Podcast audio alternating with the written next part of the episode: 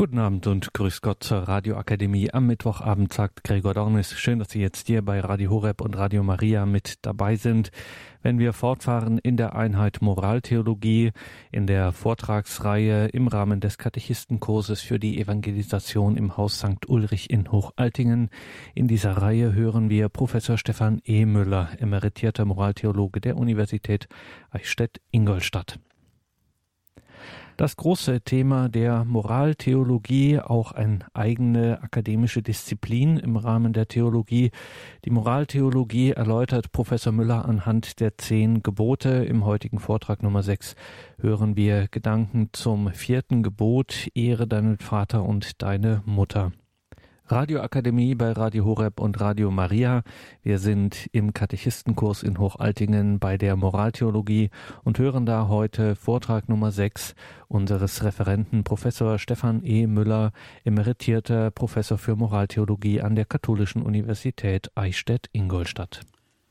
Verehrte Hörerinnen und Hörer, wir haben uns ausführlich mit den ersten drei Geboten des Dekalogs befasst. Die erste Tafel dieses Zehnwortes. Sie ist das Herzstück dieser Wegweisungen. Es zeigte sich dreierlei. Wo der Ursprung der Weisungen des Dekalogs liegen, was ihr Ziel und welche Hilfen es gibt, sie zu verwirklichen. Der Ursprung der Weisungen ist letztlich in Gott selbst. Nicht Menschenerfindung, sondern Gottes Wort sind die Gebote. Sie gehen zurück auf Sinnausrichtungen, die dem Menschen einerschaffen sind.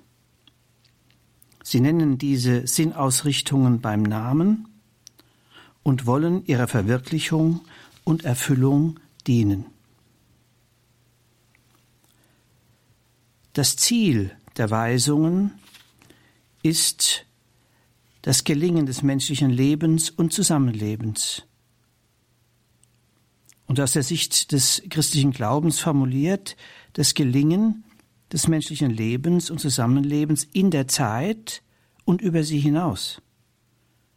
Die Weisungen des Dekalogs wollen also dazu helfen, den Sinn und das Ziel unseres Lebens in Zeit und Ewigkeit zu erfüllen und zu erreichen. Wird diese Ewigkeitsperspektive mit berücksichtigt und in den Blick genommen, dann könnte die Frage gestellt werden,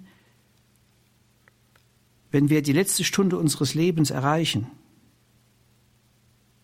wie wünschen wir unser Leben gelebt zu haben. Niemand wünscht sich dann sagen zu müssen, ich habe mein Leben nicht gelebt oder nicht richtig gelebt. Daher gibt unser Dekalog den Grundriss des Bauplanes menschlicher Existenz an die Hand. Und er verweist auf Hilfen, die es uns ermöglichen, diesen Bauplan zu verwirklichen. Die grundlegende Hilfe ist die lebendige Gottverbundenheit, die eingeborgen ist in die Gemeinschaft der Glaubenden und die den Einzelnen nicht allein lässt. Diese drei Aspekte Ursprung, und Ziel der Weisungen des Dekalogs sowie die Hilfen zu seiner Verwirklichung sind für alle Gebote gültig, mithin auch für die der zweiten Tafel, die die Beziehungen zwischen den Menschen regeln will. Die Zusammengehörigkeit der beiden Tafeln sagt aus, dass die Beziehungen zwischen den Menschen eine größere Chance haben zu gelingen, wenn sie gleichsam gehalten und getragen sind von lebendiger Gottverbundenheit und der Verbundenheit mit der Gemeinschaft der Glaubenden. Umgekehrt gilt aber auch, aus einer mehr psychologisch-anthropologischen Sicht gesehen, die Beziehungen zwischen den Menschen wirken sich aus auf die Entfaltung unserer Gemeinschaft mit Gott. Wenn wir nun auf die zweite Tafel des Zehnwortes schauen, das erste Gebot dieser zweiten Tafel bezieht sich auf die Familie. Sie steht gleichsam an der ersten Stelle, wenn es um die Frage nach dem Gelingen unserer Beziehungen, unseres Lebens und Zusammenlebens geht. Das ist eine erste Wahrnehmung, die Platzierung des vierten Gebotes, das die Beziehungen zwischen Eltern und Kindern regelt. Das steht nicht zufällig an einem hervorgehobenen Platz. Könnte damit ausgesagt sein, dass alle weiteren Werte, von denen in den folgenden Geboten die Rede ist, diesen Grundwert der Familie voraussetzen, auf ihr beruhen, wie auf einem Fundament. Will dieses Gebot die Familie als Fundament menschlicher, personalsozialer Entfaltung stützen, stärken, damit der ganze Bau der menschlichen Existenz gehalten, getragen und gefördert wird? Und würde das umgekehrt heißen, wenn dieses Fundament, die Beziehungen zwischen Eltern und Kindern, brüchig wäre, würde dann der ganze Bau in Gefahr geraten? Ehre deinen Vater und deine Mutter. Wenn wir dieses Gebot nun zu interpretieren versuchen und dabei weitere Aussagen der Heiligen Schrift zum Thema der Familie berücksichtigen, dann deutet einiges darauf hin, dass wir die gestellten Fragen wohl mit einem Ja beantworten dürfen, jedenfalls dann, wenn wir diese Betrachtung des vierten Gebotes in einen anthropologischen und theologischen Gesamtzusammenhang stellen und daher auch psychologische Aspekte mit berücksichtigen. Ein erster Blick auf das vierte Gebot zeigt gleich eine Besonderheit.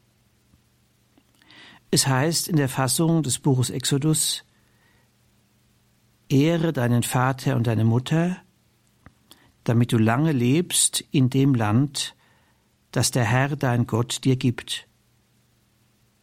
Und in der Fassung des Buches Deuteronomium ist noch weitergehend formuliert, Ehre deinen Vater und deine Mutter, wie es dir der Herr dein Gott zur Pflicht gemacht hat, damit du lange lebst und es dir gut geht in dem Land, das der Herr dein Gott dir gibt. In diesen beiden Fassungen des vierten Gebots ist es mit einer Verheißung verbunden.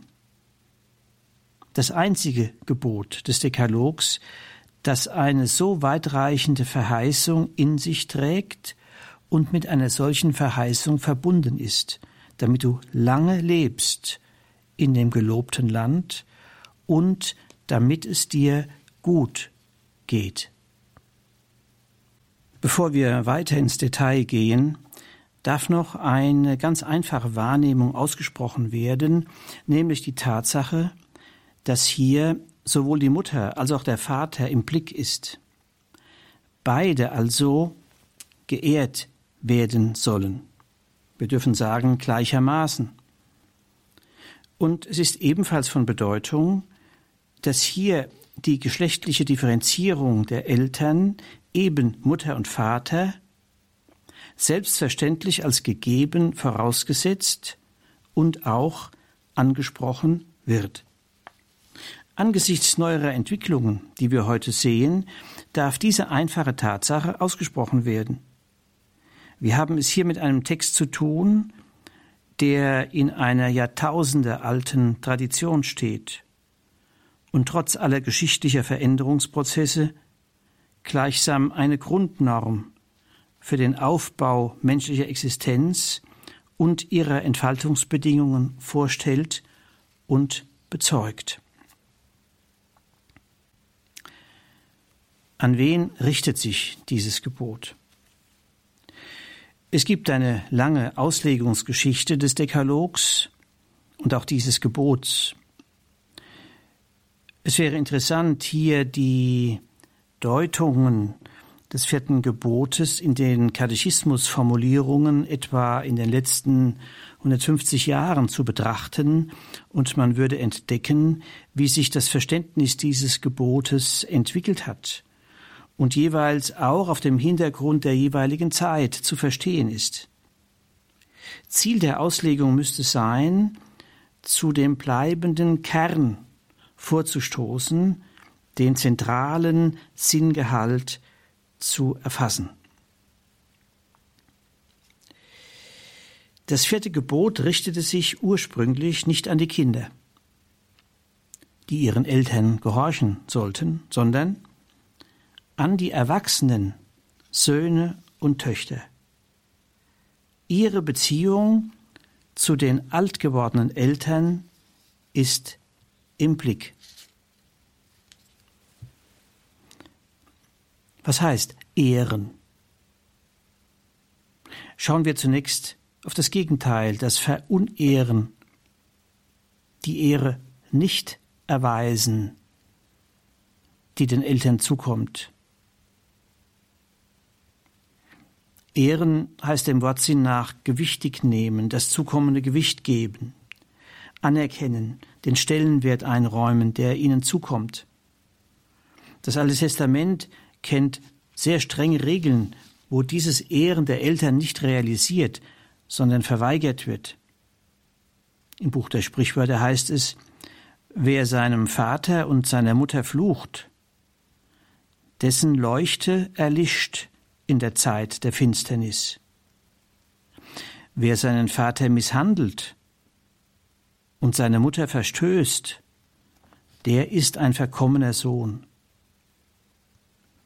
Das Buch Exodus nennt strenge Strafen für die, die Vater oder Mutter schlagen oder ihnen fluchen. Wir sehen also, das Verunehren bedeutete misshandeln und verfluchen. Wobei der Fluch als eine real wirkende Dynamik verstanden wird, die gleichsam in den Menschen eindringt wie ein Gift und zerstörerisch wirkt. Es ist die Aufkündigung der Gemeinschaft und die Verdrängung aus dem Haus. Positiv gewendet die Eltern ehren, meinte die Verpflichtung, die alt gewordenen Eltern, die nicht mehr für sich selber sorgen können, die angemessene Versorgung mit Kleidung, Nahrung und Wohnung bis zu ihrem Tod bereitzustellen. Ehren hatte also eine ganz praktische materielle Komponente. Dazu gehörte auch der respektvolle Umgang und die würdige Behandlung, die der Stellung der Eltern entspricht, auch wenn ihre Lebenskraft abnimmt. Im Buch der Sprichwörter heißt es, verachte deine Mutter nicht, wenn sie alt wird. Und in Jesus Sirach heißt es, wenn dein Vater alt ist, nimm dich seiner an. Wenn sein Verstand abnimmt, sieh es ihm nach und beschäme ihn nicht in deiner Vollkraft. Das Ehren der Eltern hatte darüber hinaus einen weiteren Sinn. Im Buch der Sprichwörter heißt es, höre mein Sohn auf die Mahnung des Vaters und die Lehre deiner Mutter verwirf nicht. Die Eltern werden hier gesehen als Vermittler von Lebensweisheit und Glaubenserfahrung. Als Vermittler der Torah, des lebensspendenden und wegweisenden Wortes Gottes. Eltern als Vermittler von Tradition. Wir können mit Josef Pieper Tradition so übersetzen. Tradition meint das in Wahrheit bewahrenswerte bewahren. Ist hier in den alten Texten der Heiligen Schrift nicht das Erfahrungswissen gespeichert, das in Wahrheit bewahrenswerte bedarf personaler Vermittlung. Das findet man nicht oder weniger jedenfalls in Büchern, sondern wird erkannt, wertgeschätzt und angenommen im Gegenüber zu Menschen, denen wir vertrauen und die zugleich das sagen, was sie selber tun. Der erste Ort solcher Vermittlung des in Wahrheit Bewahrenswerten ist demnach die Familie. Von daher verstehen wir so positive Aussagen zu den Eltern, wie beispielsweise im Buch Jesus Sirach. Wer seine Mutter achtet, gleicht einem Menschen, der Schätze sammelt. Und wer den Vater ehrt, wird Freude haben an den eigenen Kindern. In diesem Weisheitswort von Jesus Jirach eröffnet sich die Drei-Generationen-Perspektive und erlaubt einen ersten Hinweis darauf, warum das vierte Gebot mit der eingangs zitierten Verheißung verbunden ist. Die Kinder sehen, wie ihre Eltern mit Vater und Mutter umgehen, also mit den Großeltern des Kindes. Und dieser Umgang vermittelt den Kindern das Vorbild für ihren späteren Umgang mit ihren alt werdenden Eltern. Die Brüder Grimm haben in ihrer Märchensammlung eines aufgenommen, das sich diesem Zusammenhang widmet. Dieses Märchen heißt Der alte Großvater und der Enkel und erzählt von einem steinalten Mann, dessen Auge trüb geworden und die Ohren taub und die Knie zitterten ihm.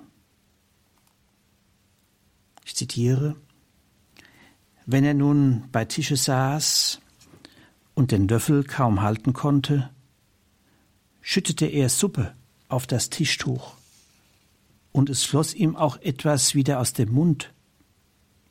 Sein Sohn und dessen Frau ekelten sich davor, und deswegen musste sich der alte Großvater hinter den Ofen in die Ecke setzen und sie gaben ihm sein Essen in ein irdenes Schüsselchen und noch dazu nicht einmal satt. Da sah er betrübt nach dem Tisch, und die Augen wurden ihm nass. Einmal auch konnten seine zittrigen Hände das Schüsselchen nicht festhalten, es fiel zur Erde und zerbrach. Die junge Frau schalt, er sagte aber nichts, und seufzte nur. Da kaufte sie ihm ein hölzernes Schüsselchen für ein paar Heller, daraus musste er nun essen. Wie sie da so sitzen, so trägt der kleine Enkel von vier Jahren auf der Erde kleine Brettlein zusammen. Was machst du da? Fragte der Vater. Ich mache ein Dröglein, antwortete das Kind. Daraus sollen Vater und Mutter essen, wenn ich groß bin. Das Märchen hat einen guten Ausgang. Die pfiffige Idee des kleinen Jungen machte seinen Eltern die Lieblosigkeit und auch die Zukunftsbedeutung ihres Umgangs mit dem alten Vater bewusst und führte zu einer Änderung ihres Verhaltens. Das zitierte Weisheitswort aus Jesus Sirach eröffnet uns aber noch eine weitere Perspektive. Die Bedeutung des vierten Gebots erschöpft sich nämlich nicht darin, dass ein bestimmter Umgang mit den alten Eltern gefordert wird. Vielmehr hat die Erfüllung dieses Gebotes eine Voraussetzung, die nicht explizit angesprochen, aber mitgemeint ist. Es geht nicht allein darum, Vater und Mutter zu ehren, sondern auch darum, dass die Eltern Sohn und Tochter ehren. Am Anfang des Lebensweges steht nicht die Sorge für die Eltern, sondern das Kindsein und damit verbunden die Angewiesenheit auf Versorgung, Pflege, Zuwendung durch die Eltern. Es gibt eine ganze Reihe von Stellen im Alten Testament, wo die liebevolle Zuwendung der Eltern zu ihren Kindern, übrigens auch die Verpflichtung für Waisenkinder, ausgesagt ist. Der Prophet Hosea spricht von den Eltern, die den Säugling an ihre Wangen heben, sich ihm zuneigen und ihm zu essen geben. Der Prophet bezeichnet diese Zuwendung der Eltern zum Kind als Symbol der Gottesliebe. Und der Prophet Jesaja spricht vom Reichtum mütterlicher Liebe, die er als Sinnbild der göttlichen Liebe ansieht. Die Kinder wird man auf den Armen tragen und auf den Knien schaukeln, wie eine Mutter ihren Sohn tröstet, so tröste ich euch. Und an anderer Stelle fragt der Prophet Jesaja, kann denn eine Frau ihr Kind vergessen? So positiv wie hier von der mütterlichen Liebe gesprochen wird, ähnliche Äußerungen haben wir in Bezug auf die Zuwendung des Vaters zu seinen Kindern. Bei Jesus Sirach heißt es, der Segen des Vaters festigt die Wurzel. Diese Stellen lassen sich so deuten, dass hier die Angewiesenheit des Kindes auf die Liebe seiner Eltern im Blick ist. Diese Liebe ist der Segen, der auf der Entfaltung der Kinder liegt. Also Gedeihen, Wachstum und Reifung ermöglicht, während der Ausfall dieser Liebe wie ein Fluch ist, der, noch einmal Jesus Sirach, die junge Pflanze ausreißt. Man kann demnach sagen, die Liebe und Verantwortung der Eltern für ihre Kinder ist die Grundlage und ermöglichende Voraussetzung für das Erlernen des Liebenkönnens und die Übernahme von Verantwortung. So gesehen begründet das vierte Gebot ein Ethos, das Empfangen und Weitergeben zum Maßstab macht. Am Anfang steht das Empfangen. Dies ermöglicht weiterzugeben, was man selbst empfangen hat.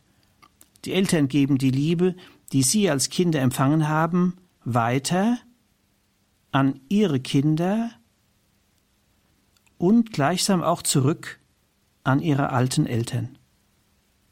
Letztlich erweist sich die empfangene und weitergeschenkte Liebe trotz aller menschlichen Endlichkeit als Spiegel der Liebe Gottes, die durch Menschen zum Menschen gelangt. Insofern ist die Zuwendung zu den eigenen Kindern und zu den Eltern zugleich dankende Antwort auf die von Gott her erfahrene Liebe. Diese Sichtweise ist auch heute hochaktuell. Sie rückt unser Bild vom Menschen gerade und lässt das Dasein wieder ins Lot kommen. Der Erwachsene steht gleichsam in einer vermittelnden Position, in lebendiger Zuwendung zu den Jüngeren und den Älteren. Diese doppelte Verbundenheit bewahrt vor Vereinseitigungen, etwa einer überbetonten Jugendlichkeit als eigentlicher Weise des Menschseins. Vielmehr zeigt sich die schöpfungsgemäße Weise des Daseins in jener Verbundenheit, die gerade das Angewiesensein als Wesensmerkmal des Menschen ernst nimmt und annimmt. Das kleine Kind und der alte Mensch können ohne liebevolle Zuwendung nicht leben und nicht überleben. Und damit enthüllt sich ein Wesenszug des menschlichen Daseins, der jedoch für alle Stadien gilt, bei der kindlichen und betagten Daseinsform aber besonders augenfällig ist. So wird die Verheißung, die mit dem vierten Gebot verbunden ist, noch verständlicher. Johannes Paul II. Hat es in den markanten Satz formuliert, die Zukunft der Menschheit geht über die Familie. Die Hinweise, die wir aus dem Alten Testament betrachtet haben, zeigen, dass die wechselseitige Zuwendung von Eltern und Kindern die Voraussetzungen und ermöglichende Hilfen vermittelt, um leben zu lernen und leben zu können in Gemeinschaft, in gegenseitiger Liebe und Verantwortung. Wie wir gesehen haben, gibt uns das Alte Testament eine ganze Reihe wertvoller Wegweisungen, die dem Miteinander und Füreinander von Eltern und Kindern dienen. Aber Wegweisung, also ethische Orientierung, ist nicht das Einzige, was wir hier in der Heiligen Schrift wahrnehmen können. Die Schriften des Alten Testamentes wissen nämlich um eine Seite der Familie, die, würde man allein den Auftrag betrachten, der der Familie gestellt ist, aus dem Blick geraten würde und zu dem Missverständnis führen könnte, das Einzige und Entscheidende, was der Glaube zum Thema Familie sagt, sei die Herausarbeitung des ethischen Auftrags, der für Eltern und Kinder gilt. im Ausgangspunkt des Blicks auf Familie in der Heiligen Schrift steht die Erfahrung ihrer Bruchgefährdung und Zerbrechlichkeit. Die Familienbeziehungen sind bruchgefährdet und zerbrechlich.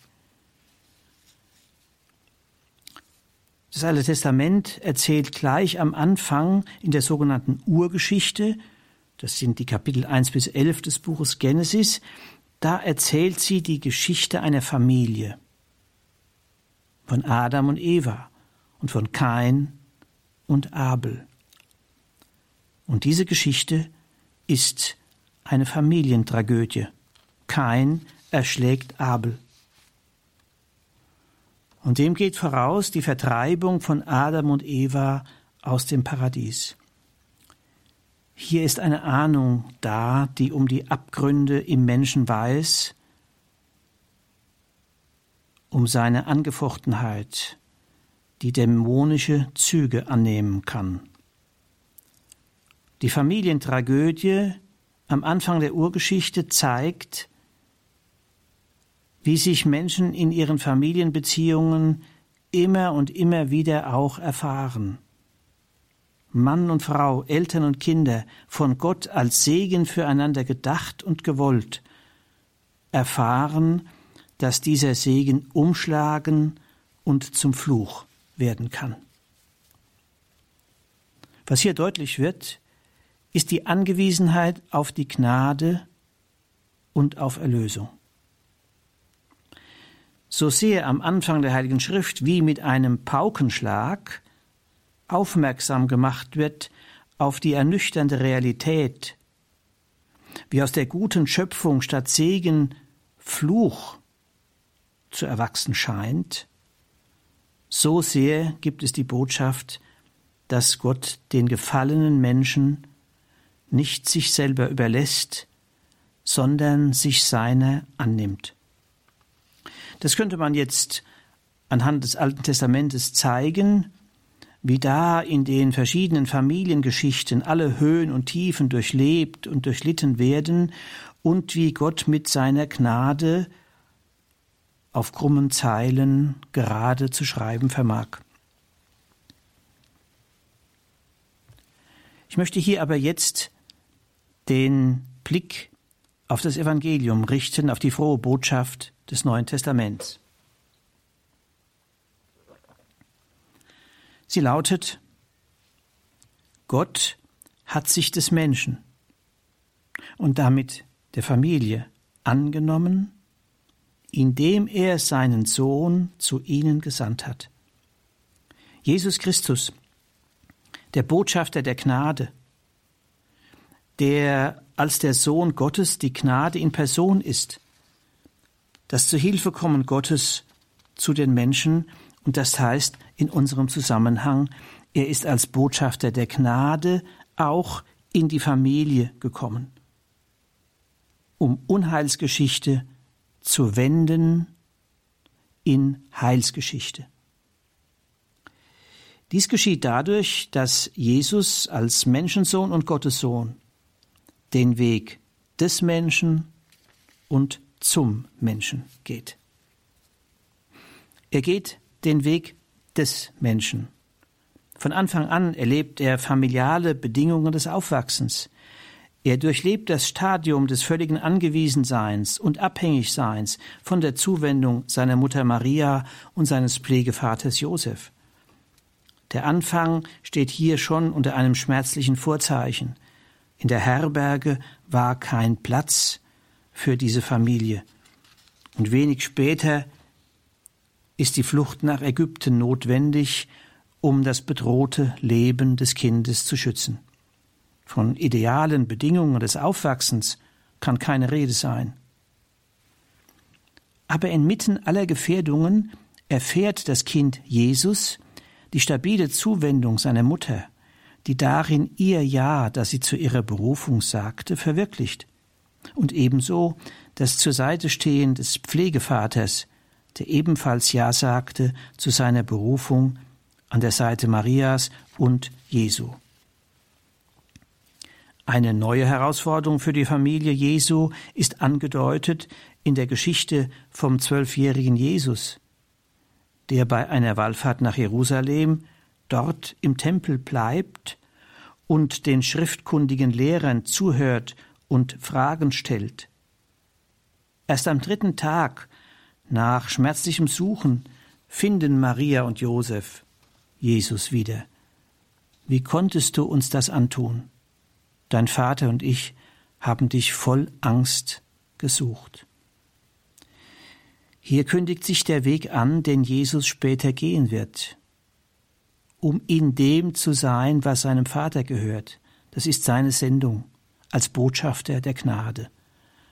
Und diese Sendung wird ihn über seine Familie hinausführen und Abschied nehmen lassen. Die durch Vertrauen und Liebe am Anfang sich entfaltende Bindung Jesu an seine Eltern dem folgt zu gegebener Zeit die Ablösung Jesu von seiner Familie, um frei zu werden und sich neu zu binden an seine Sendung und seinen Auftrag. Und diesem sich lösen Jesu entspricht das Freigeben von Seiten seiner Mutter. Eine markante Stelle dafür ist die folgende. Als seine Mutter und seine Verwandten ihn sprechen wollen, während er sich in einem Haus vielen, die ihn hören wollen, zuwendet, antwortet Jesus, Wer ist meine Mutter? Wer sind meine Brüder? Und er blickte auf die Menschen, die im Kreis um ihn herum saßen, und sagte, Das hier sind meine Mutter und meine Brüder. Wer den Willen Gottes erfüllt, ist für mich Bruder und Schwester und Mutter. Was sich hier ankündigt, ist zweierlei. Zum einen, Jesus hat sich gelöst von seiner Herkunft, von seiner Mutter, was nicht heißt Trennung. Von ihr ist ja immer wieder im Evangelium die Rede, als Begleiterin bis hin zum Kreuz.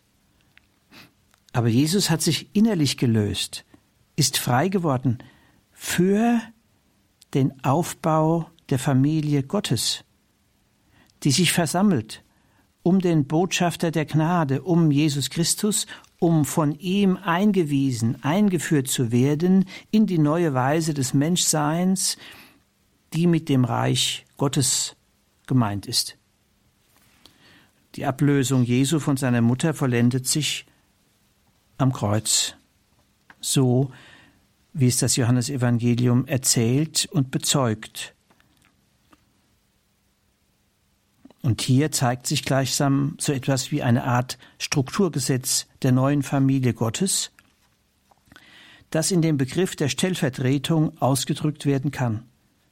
Jesus vertraut seiner Mutter, den Lieblingsjünger Johannes an, siehe dein Sohn, und er vertraut dem Lieblingsjünger seine Mutter an, siehe deine Mutter.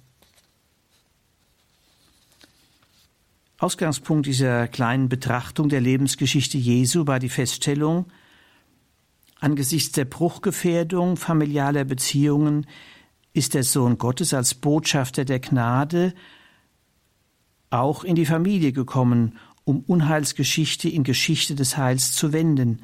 Und dies geschieht zuerst dadurch, dass er selbst den Weg des Menschen geht, dass er selbst den Weg des Menschen als Familienmensch geht, als Sohn seiner Mutter, als Sohn seines Pflegevaters, verbunden mit Verwandten als Brüdern und Schwestern. Aber er geht nicht nur den Weg des Menschen, er geht zugleich den Weg zu den Menschen mit einem zweifachen Auftrag. Einmal zu heilen und zum anderen durch seine Verkündigung aufbauend und wegweisend den Menschen zur Seite zu stehen. Zunächst die heilende Tätigkeit Jesu. Auffallend ist, öfters wird davon gesprochen, dass beispielsweise ein Vater sich aufmacht und zu Jesus kommt, weil er sich Sorgen macht um den eigenen Sohn oder die Tochter. So erzählt beispielsweise das Johannesevangelium, ein hochgestellter königlicher Beamter geht wegen seines Sohnes einen weiten Weg zu Jesus, von Kapharnaum am See hinauf ins Bergland von Galiläa und bittet Jesus herabzukommen und seinen Sohn zu heilen. Wie viele Väter haben sich in dieser Geschichte wiedererkannt, weil auch sie sich aufgemacht haben und hinaufgestiegen sind zu Jesus und zu ihm gebetet haben, er möge herabkommen in die Niederungen des menschlichen Daseins und durch seinen heilenden Geist totes Leben wieder lebendig machen, abgestorbene familiale Beziehungen wieder zu neuem Leben zu erwecken. Ebenso erzählen die Evangelien von einer Mutter, die sich wegen ihrer Tochter auf den Weg macht, um Jesus aufzusuchen, oder von einem Bruder, der wegen seines schwierigen Bruders zu Jesus kommt, oder zwei Schwestern, die wegen ihres kranken Bruders Jesus bitten zu kommen. Ich belasse es bei diesen Andeutungen. Die erste Weise, wie Jesus als Botschafter der Gnade zu den Familien geht, ist seine heilende Tätigkeit. Und Heilung geschieht meist durch die Begegnung mit ihm und durch sein heilendes Wort. Dazu gehörte übrigens auch die Art und Weise, wie Jesus sich den Kindern zugewandt hat, wie er ihnen die Hände auflegte und sie segnete. Er bittet darum, die Kinder nicht daran zu hindern, zu ihm kommen zu können. Wenn wir dieses Wirken Jesu bedenken und noch hinzunehmen, dass Jesus die neue Familie Gottes begründen oder stiften wollte, ein anderer Name für die Kirche, so können wir sagen, Jesus hatte eine Idee von der Kirche, nämlich, dass sie Herberge sei. Er, für den in der Herberge kein Platz war, stiftet die Kirche als Herberge, dass sie Ort der Heilung sei. Ein Ort also, wo für Menschen, die unter bruchgefährdeten oder zerbrochenen familialen Beziehungen leiden, Raum und Zeit da ist, wo in unterstützender mitmenschlicher Begleitung einerseits, aber auch in der Begegnung mit dem Wort des Evangeliums und im Sakrament andererseits heilende Erfahrungen möglich werden. Die zweite Weise, wie Jesus sich Familie zuwendet, ist die Verkündigung. Hier sehen wir, dass Jesus die Botschaft des Dekalogs bestätigt. So fragt der Pharisäer und Schriftgelehrte, warum missachtet ihr Gottes Gebot? Gott hat gesagt, Ehre Vater und Mutter. Jesus zitiert hier die Worte aus der Heiligen Schrift, die wir heute das Alte Testament nennen, und kritisiert dann die Versuche, um die Erfüllung dieses Gebotes herumzukommen und sich gleichzeitig einen frommen Anschein zu geben. Er sagt, ihr aber lehrt, wer zu Vater oder Mutter sagt, was ich dir schulde, erkläre ich zur Opfergabe, der braucht seinen Vater oder seine Mutter nicht mehr zu ehren. Damit habt ihr Gottes Wort um eurer Überlieferung willen außer Kraft gesetzt. Jesus verurteilt hier ein Verhalten, das Schriftgelehrte erlaubt haben, aber das den Sinn des göttlichen Gebotes verfälscht, wenn nämlich die zur Versorgung der alten Eltern notwendigen Mittel für den Tempel als Opfergabe gespendet werden. Das, was als Gottesliebe imponieren soll, ist verkehrt, sagt Jesus, weil damit die Liebe zum Nächsten hier zu den alten Eltern ersetzt oder umgangen werden soll. Wir haben hier also eine Bestätigung des vierten Gebotes. Das gilt sowohl für die Zuwendung zu den alten Eltern, das gilt aber auch für die Zuwendung der Eltern zu den Kindern. Das zeigt sich im Umgang Jesu mit den Kindern. Markus erzählt folgende Begebenheit. Die Jünger hatten darüber gestritten, wer von ihnen der Größte sei. Und dann heißt es, da setzte sich Jesus, rief die Zwölf und sagte, wer der Erste von allen sein will, soll der Letzte von allen und der Diener aller sein. Und er stellte ein Kind in ihre Mitte, nahm es in seine Arme und sagte, wer ein solches Kind um meinetwillen aufnimmt, der nimmt mich auf. Wer aber mich aufnimmt, nimmt zugleich den auf, der mich gesandt hat. Das, was Markus hier erzählt, ist gleichsam eine therapeutische Lehrstunde. Sie beginnt damit, dass Jesus das Kind in die Mitte stellt, um die kindliche Daseinsform gleichsam zu meditieren, um dessen inne zu werden, was das Kind braucht, worauf es angewiesen ist, um leben zu können. Die Zuwendung zum Kind ist der primäre Ort für die Entfaltung der dienenden Liebe.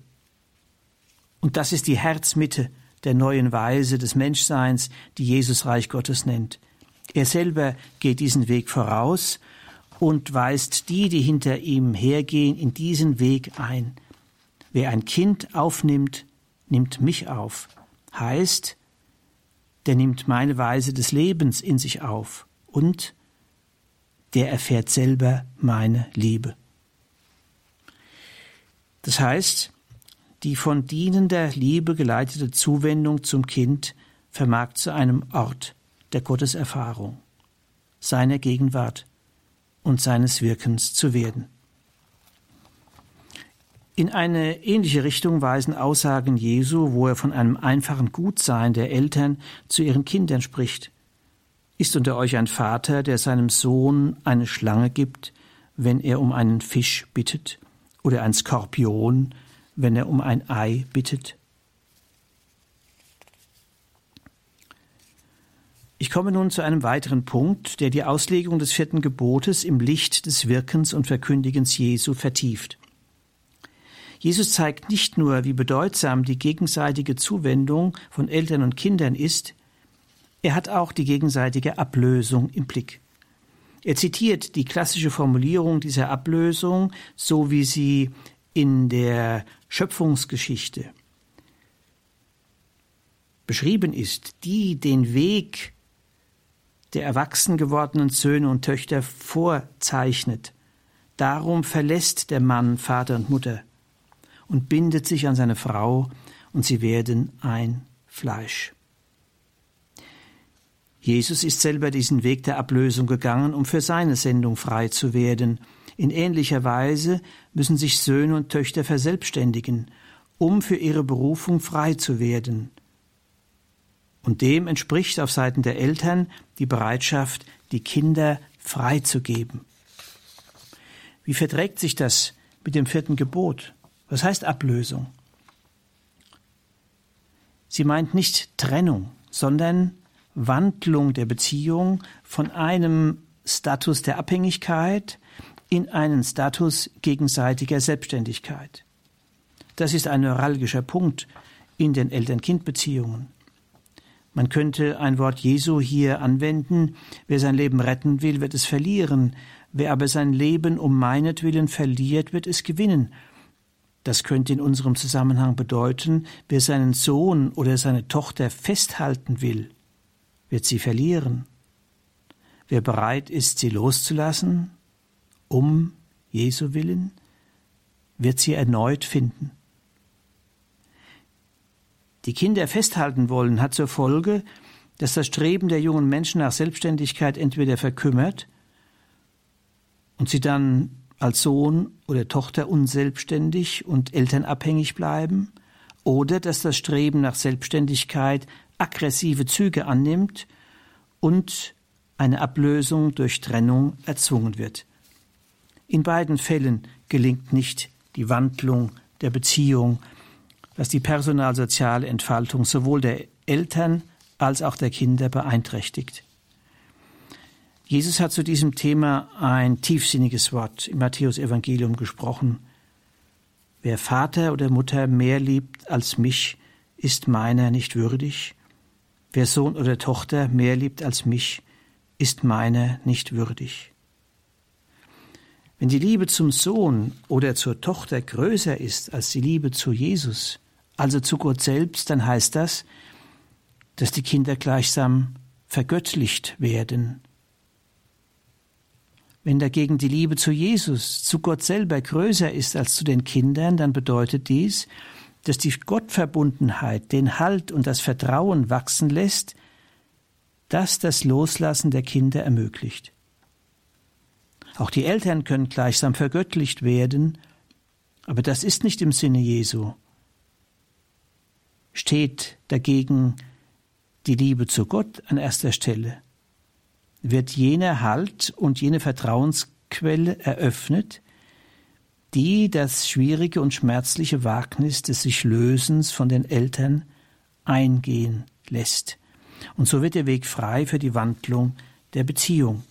Und dieser Wandlungsprozess dient dazu, dass die jungen Menschen frei werden für ihre Berufung also für die Grundformen christlicher Existenz einmal die Partnerschaft Ehe und Familie und andererseits der Weg in den Priester- und Ordensberuf. Beide Grundformen profitieren von der Unterstützung durch die Eltern, können aber durch nicht gelöste Bindung und Abhängigkeit in Schwierigkeiten geraten. Ich fasse die Betrachtung des vierten Gebots in einigen Thesen zusammen. Erstens. Das vierte Gebot und seine Sinntiefe bestätigt das Wort von Johannes Paul II. Die Zukunft der Menschheit geht über die Familie.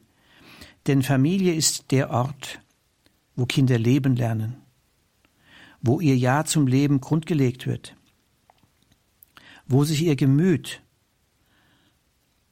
das heißt die ersten Bindungen entwickeln, die den sicheren Stützpunkt vermitteln, um sich für die Welt zu interessieren und sie zu erkunden. Familie ist der Ort, wo das Gewissen seine erste Formung und Bildung erfährt und damit Antwort auf die Frage gegeben wird, was ist gut, was ist schlecht, was hilft Gemeinschaft zu leben und mitzugestalten. Familie ist der Ort, wo die Glaubensentfaltung grundgelegt wird. Man könnte sagen, zusammenfassend, Familie ist der optimale Ort, wo junge Menschen ihre Beziehungsfähigkeit und Selbstständigkeit entdecken, erproben und entfalten können. Der frühere Richter am Bundesverfassungsgericht Bückenförde prägte den Satz, der demokratische Staat lebt von Voraussetzungen, die er selbst nicht schaffen kann. Die Familie ist der Ort, wo diese Voraussetzungen, ich nannte einige davon, erworben und gepflegt werden. Freilich ist die Familie heute in vielfacher Hinsicht unter Druck, erweist sich als angefochten, und nicht wenige Eltern klagen, dass sie sich überfordert fühlen. Hier tut sich ein weites Feld auf. Der Familie ist nicht primär durch ethische Appelle zu helfen, es bedarf einer breit angelegten Unterstützungsarbeit für Mütter und Väter. Über das hinaus, was bereits alles für die Familie getan wird, in verschiedenen sozialen Einrichtungen, auch die Kirche beteiligt sich daran mit vielfältigem Engagement. Wenn die Kirche in dem aufgezeigten Sinn Familie Gottes ist, dann bedeutet dies, dass sie von der Familie lebt, aber auch für die Familie sich verpflichtet weiß. Vieles, was in der Kirche möglich ist, ist ermöglicht durch das, was in der Familie aufgebaut worden ist. Und manches, was in der Familie nicht möglich ist, kann durch das, was in der Kirche gelebt wird, in Ansätzen jedenfalls ergänzt oder sogar geheilt werden. Zweitens, die Kinder können ihre Eltern nicht wählen. Sie sind ihnen vorgegeben. Umgekehrt können aber auch die Eltern das So-Sein des Kindes nicht wählen, nicht machen. Es ist ihnen auch vorgegeben. Diese wechselseitige Vorgegebenheit bedeutet Aufgegebensein und Herausforderung. Eltern sind endlich, begrenzt, Sie können nicht alle Erwartungen erfüllen, die Kinder auf sie richten. Das gilt auch umgekehrt. Kinder sind ebenfalls endlich begrenzt. Sie vermögen auch nicht alle Erwartungen zu erfüllen, die Eltern bisweilen hegen. Und beide können Fehler machen, können schuldig werden. Daher ist das Annehmen von Grenzen bedeutsam. Auch die Bereitschaft zum Vergeben, von dem Jesus sagte, 70 Mal, siebenmal. Vergebung eröffnet den Weg zur Aussöhnung.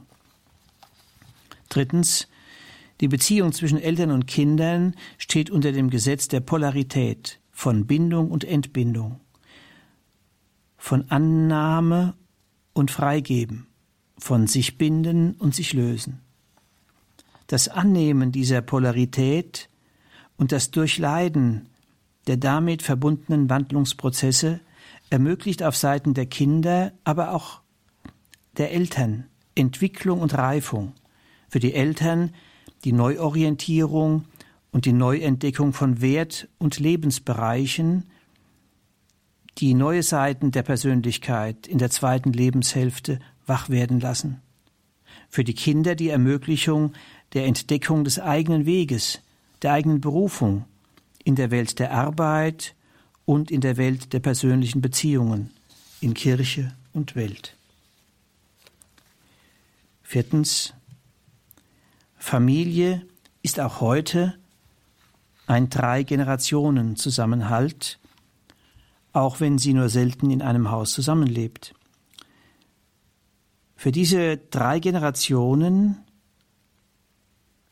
und ihr Miteinander und Füreinander hat der Dichter Johann Wolfgang von Goethe in seinem Roman Wilhelm Meisters Wanderjahre das Gesetz der dreifachen Ehrfurcht formuliert.